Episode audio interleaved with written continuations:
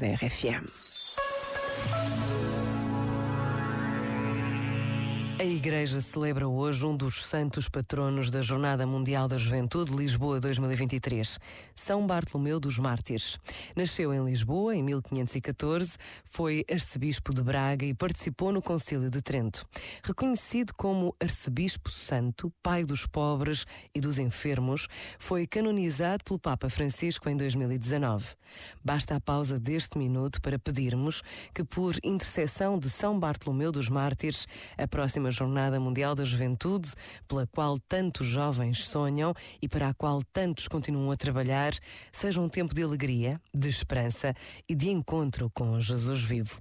Pensa nisto e boa noite. Este momento está disponível em podcast no site e na app.